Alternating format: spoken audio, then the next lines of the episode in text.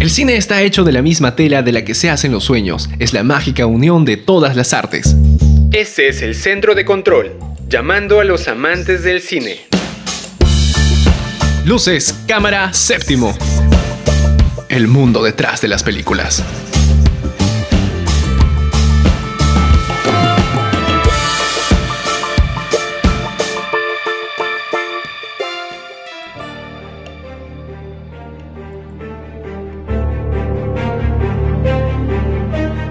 Entre lo que sentimos y lo que no sentimos. Como reconoce el ser humano que tiene el alma encrucijada cuando está a punto de reconocer un conflicto, ya sea en una serie o una película, poniendo énfasis en lo realista, la tristeza y en el tono sombrío, el drama como género cinematográfico es uno de los más abarcadores dentro del cine.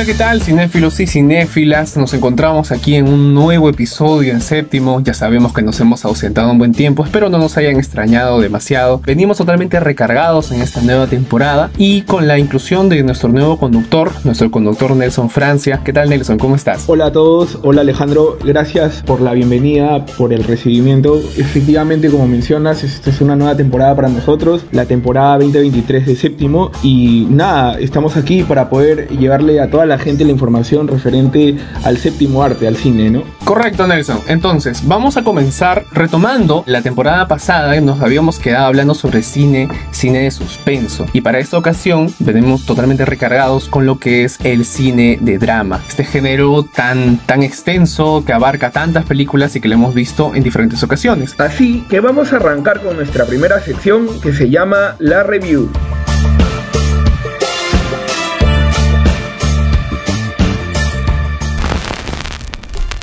Ahora, no opinaremos ni criticaremos sin sentido. Al contrario, analizaremos los componentes de cada una de las películas para entenderlas con una mirada diferente. Esto es la review en séptimo.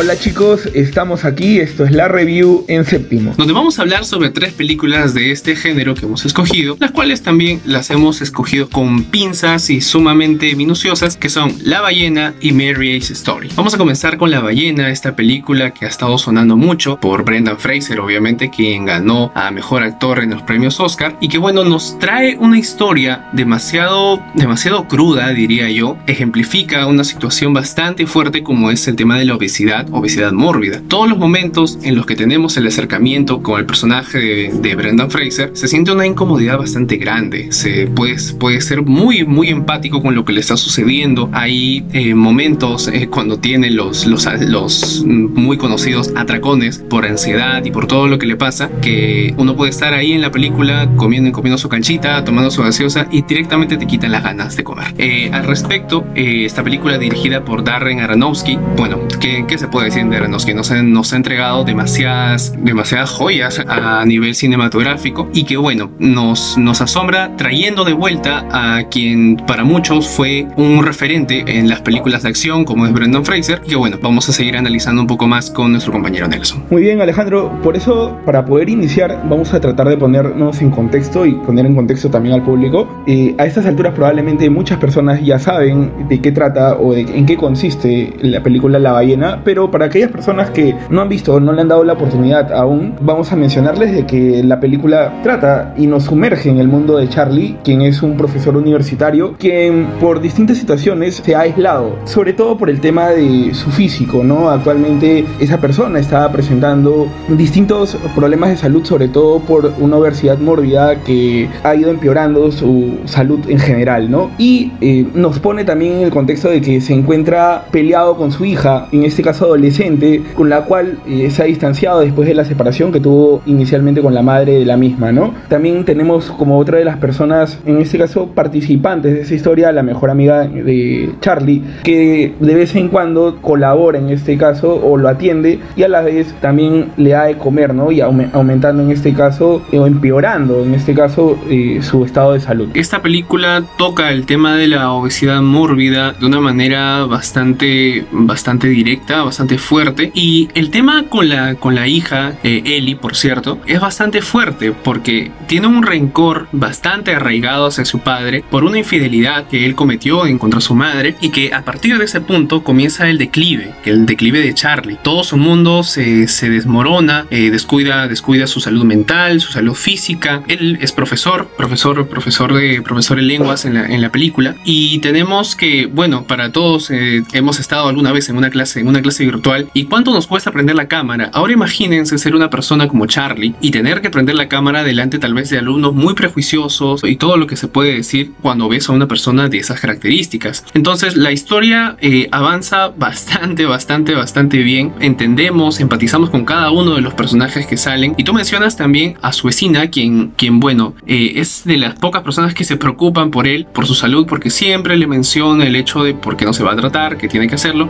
pero él siempre trata, siempre va al punto de querer hacerlo todo por su hija, porque siente que tiene una deuda con ella, quiere redimirse quiere hacer algo bueno con su vida, y por ahí va el tono, el tono de, de, esta, de esta película. Exacto, Alejandro. Eh, recordemos que, tal cual tú has mencionado, Charlie ha generado este complejo del hecho de no poder activar su cámara, ¿no? Y tal cual como le puede ocurrir a muchas personas, que a veces eh, por un tema físico, un tema estético, no eh, se quieren mostrar al público tal cual, ¿no? Pero a pesar de ello, también recordemos, y es importante mencionar, que Charlie no le interesa tanto el hecho de querer mejorar su calidad de vida, su estado de salud. Eh, de momento él trata de reivindicarse y creo que es, esa es la esencia principal que nos quiere representar la película, ¿no? El tratar de poder reivindicarse y poder generar o poder conectar nuevamente ese vínculo con su hija Ellie. Por eso hay extractos de la película, en este caso frases muy impactantes y a la vez muy dolorosas para personas que han perdido ese tipo de conexión con algún familiar o algún ser querido, ¿no? Como una parte breve sin tratar de eh, querer spoilearle al público, ¿no?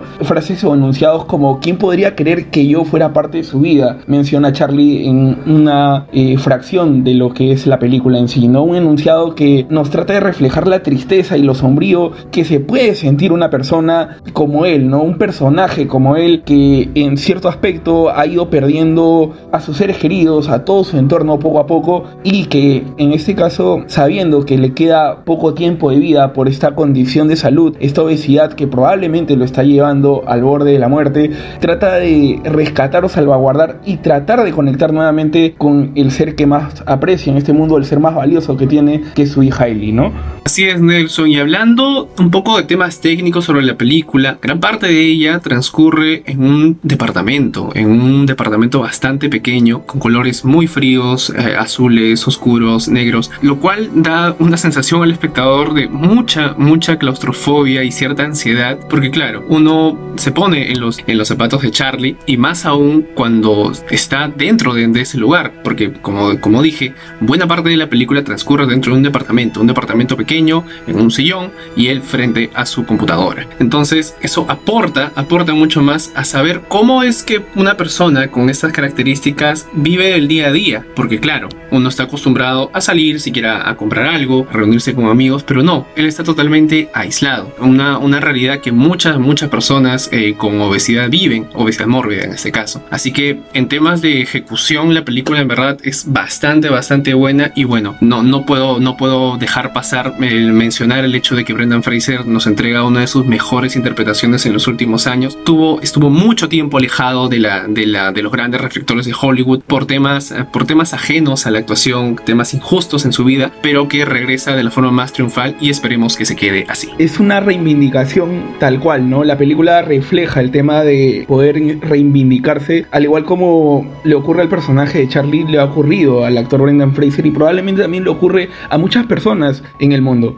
Esta película toca temas muy esenciales como son la vida, enfermedades como la obesidad, y también temas como la religión. Y no lo hemos mencionado durante la explicación del argumento, pero tenemos personajes que tocan ese tema durante la película en sí. De igual manera, el final es muy, muy conmovedor para personas que han pasado por ese tipo de situaciones. Probablemente eh, las termine conmoviendo más de lo normal, ¿no? Podemos ver si el personaje de Charlie con su hija Ellie logran esa reconciliación que el personaje principal está buscando desde un inicio, esa reivindicación, poder conectar nuevamente con con lo que más valora, ¿no? Eso es algo muy metafórico, eh, poderoso para el público en este caso que va, va a poder ver esta película, va a poder en este caso de repente conectar también con ello. Y finalmente en este caso creo que como tú mencionas, la, el hecho en este caso de que Brendan Fraser, habiendo pasado por distintos problemas, habiendo pasado por el tema de dejar los reflectores, dejar eh, de poder salir en distintas películas, siendo uno de los protagonistas y una de las imágenes más importantes de Hollywood en su momento, durante, la, durante inicios y en este caso de los años 2000 y previamente, ¿no? A finales del siglo pasado. Entonces, ver una figura tan impactante en esos tiempos, poder nuevamente estar en lo más alto del estrellato y le da mucho mayor valor a lo que significa esta película como es The Whale, la ballena, ¿no? Muy bien, ahora nos vamos a una breve pausa comercial. Los dejo con la mascota de séptimo, Claquetín.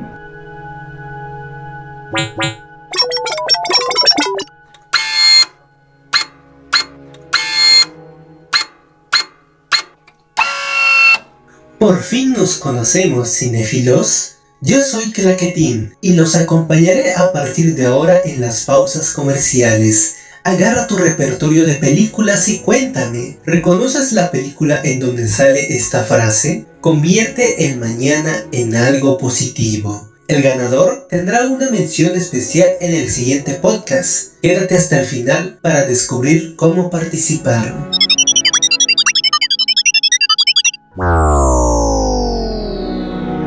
Muy bien, cinéfilos, estamos aquí de vuelta en séptimo y vamos a hablar de la siguiente película que es Marriage Story. Esta película que fue un hito ya que fue la primera producción de Netflix en ganar un premio tan grande como el Oscar a Mejor Película, protagonizada por Adam Driver y por Scarlett Johansson. Este es un drama, un drama de una separación, de una separación de un par de esposos que se llevaban de lo mejor, que tenían la mejor relación del mundo, pero que por cosas de la vida terminan separándose y todo el drama que hay detrás, hay abogados, hay un hijo por el por medio, hay infidelidades, todo lo que a la gente le gusta, todo el salseo que a la gente le gusta. Así que eh, para poder comentar un poco más sobre la película es tal vez una de las mejores ejemplificaciones de lo que es la separación de un par de esposos. No hay mejores escenas de discusión, no hay mejores escenas de concertación que las que tiene esta película. Para ello cabe destacar que a simple vista la obra en sí es maravillosa tal cual. Eh, tenemos actuaciones magistrales de Scarlett Johansson y Adam Driver, tremendos actorazos, los cuales eh, nos dan cátedra de lo que son reales performances que han podido realizar durante su carrera, en este caso cinematográfica, ¿no? Puntualmente destacan las escenas de discusión presentadas casi al final de la película, del film, y se puede observar un ambiente o una atmósfera muy tensa,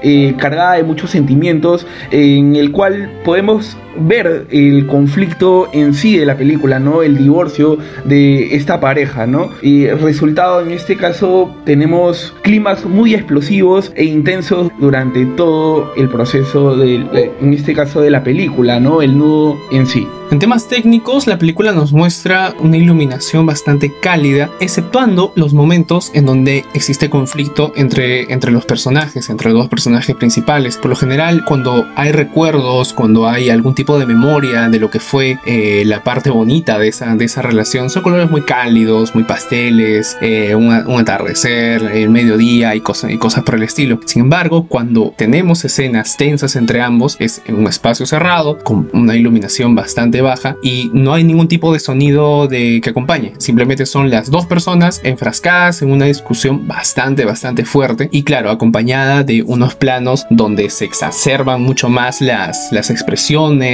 incluso algunos ojos llorosos y todo lo que conlleva pues una, una discusión de una, de una pareja que está pasando por una separación y bueno, en ese aspecto la película lo sabe manejar de manera perfecta. Y muy bien, espero de que a todos nuestros oyentes les haya interesado un poco más eh, sobre el género de drama y estas películas de las cuales hemos conversado con Alejandro. Y para poder continuar, vamos a dar pase a nuestro siguiente bloque, el cual es el séptimo maestro.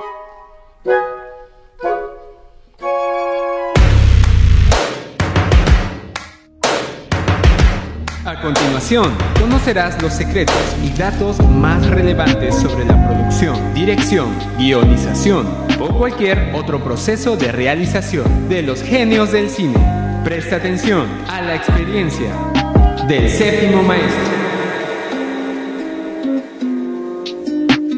Muy bien, estamos aquí en la sección del séptimo maestro y para esta ocasión, para este género, hemos escogido a Darren Aronofsky, este director que, bueno, que es bastante contemporáneo, es un director bastante joven, bastante actual y que, bueno, tiene, se caracteriza por tener un estilo bastante melodramático en sus películas y que en ciertas ocasiones puede llegar a ser perturbador, pero bueno, desde sus inicios se caracterizó por tener un, un cine que se podría catalogar como, como indie y que huye mucho de, digamos, las grandes producciones o, algo de ser muy complaciente con su, con su público, sino quiere hacer algo que realmente le gusta, quiere mostrarnos su mundo, quiere mostrarnos lo que realmente quiere y eso se aprecia demasiado de Aronofsky. Claro que sí, Alejandro. Otro rasgo característico que posee en su filmografía es que frecuentemente alterna entre los primeros planos y extremos, ¿no? Eh, los planos generales extremos para crear una sensación de aislamiento total eh, que sumerja al espectador en ello. Esto se puede evidenciar en varias escenas de su largometraje Como ocurre en Wrecking for a Dream y recientemente, tal cual se mencionó en nuestro primer segmento, como en The Whale, que la película eh, se lleva a cabo solamente en una casa, no vemos exteriores. Eh, de igual manera, los travelings largos, incluidos eh, los tomados con un aparato que sujeta una cámara a un actor, el cual se llama Snorri Cam, la fotografía, el lapso de tiempo y la paleta apagada con estilo granulado son parte o son rasgos que resaltan en el trabajo general de Aronofsky ¿no? y en todas sus obras. Para finalizar, nos vamos a nuestra última sección, las siete fijas. Ya regresamos.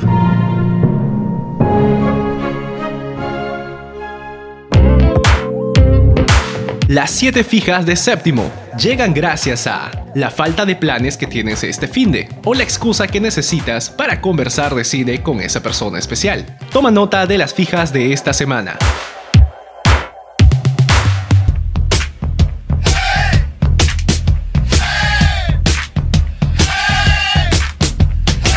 Hemos vuelto con la última parte del programa, la más curiosa, pues te traemos 7 datos que no sabías del cine. Según la temática del programa, en este caso todo va a ser en base al género de drama, que es el género que hemos seleccionado para este primer podcast del 2023.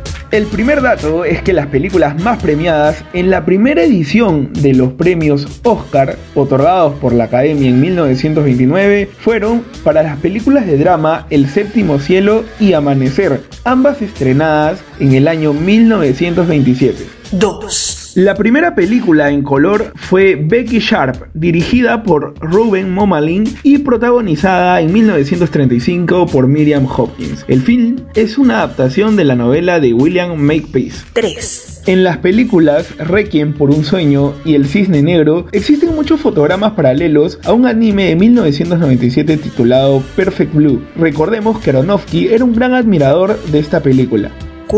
Y ahora vamos a pasar a la mítica escena de la película Titanic donde el personaje protagonista llamado Jack, interpretado por el actor Leonardo DiCaprio, realiza esta famosa escena, este famoso dibujo donde tenía que retratar a la actriz Kate Winslet con su personaje Rose. Pero probablemente no sabías que las manos que fueron enfocadas durante esa escena eran del director James Cameron, quien realizó un cameo para poder hacer el dibujo de la actriz. 5. Como siguiente dato, te indicamos de que el blanco y el negro es pieza esencial y clave en el cine dramático antiguo. Esto añadía misterio y suspenso a la historia, además de que la contraposición del blanco y negro marcaba muchas veces la posición en la historia del personaje, definiendo a buenos y malos mucho más fácil, en función del tono predominante de la iluminación y el vestuario que se elegía en esos tiempos. 6.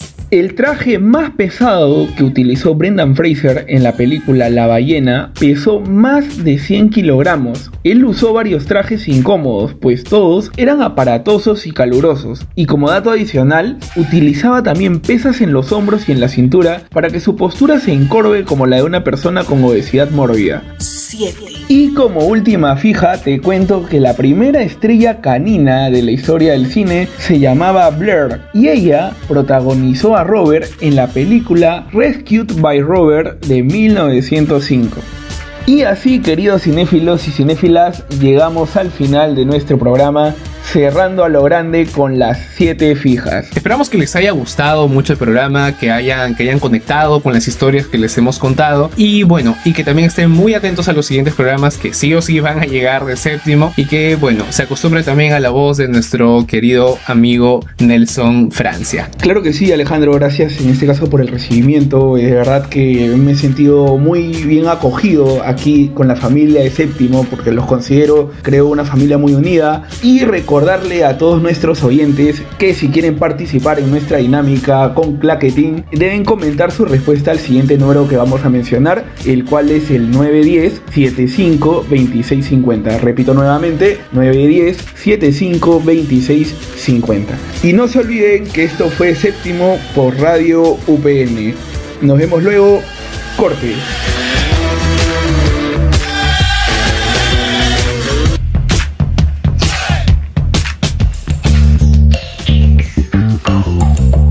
Séptimo, el mundo detrás de las películas. Radio UPN, conecta contigo.